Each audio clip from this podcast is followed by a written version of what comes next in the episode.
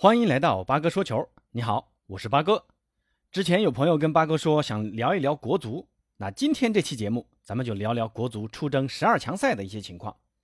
昨天，国足三十二名队员乘坐包机从上海飞往多哈，正式开启二零二二年世界杯亚洲区十二强赛的征程。远在西班牙的吴磊将在今日直接从西班牙飞往多哈。本来这次国足集训征召了三十一名队员。后来因为有队员伤病，又补充了王上元和郑铮，但最新消息，郑铮因家庭原因退出了本次国家队的集训。那这次总共有三十二名队员为国出战，不过确定进入比赛的名单只有二十三人，所以这次国足也是做足了人员上的准备，可以根据不同场次做出相应的人员战术安排。这次十二强赛，咱们国足也选出了三名老将为队长。吴曦、蒿俊闵、于大宝，吴曦将作为第一队长。另外，考虑到这次出征卡塔尔周期较长，会安排几名规划队员的家属去卡塔尔与他们会面，像埃克森、洛国福、阿兰等。毕竟这么久没见到家人，而且现在国内防疫这么严，正好趁这个机会跟家里人见见面，也好放松放松。国足首轮对阵澳大利亚的比赛场地是澳大利亚选定的主场。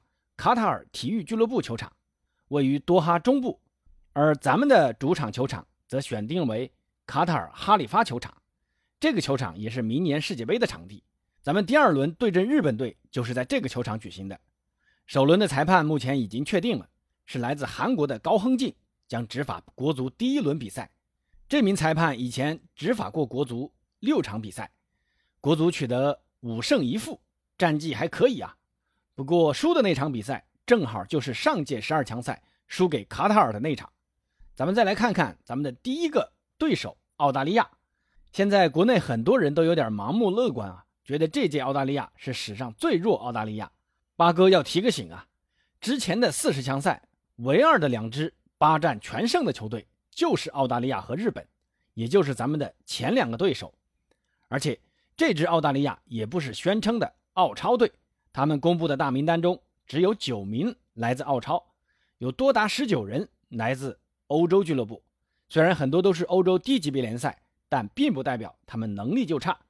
比如身高两米的斯托克城中卫苏塔尔，贝尔格莱德红星的德格内克，圣保利的杰克逊欧文，凯尔特人的罗基奇，中日德兰的马比尔等，他们的战术素养、身体条件和脚下技术都不逊色。目前。澳大利亚国家队最新一期世界排名是第三十五位，在亚洲仅次于日本和伊朗，排在第三。无论是从旅欧球员数量、世界排名，还是近期战绩来看，现在的澳大利亚队在亚洲仍是一流强队。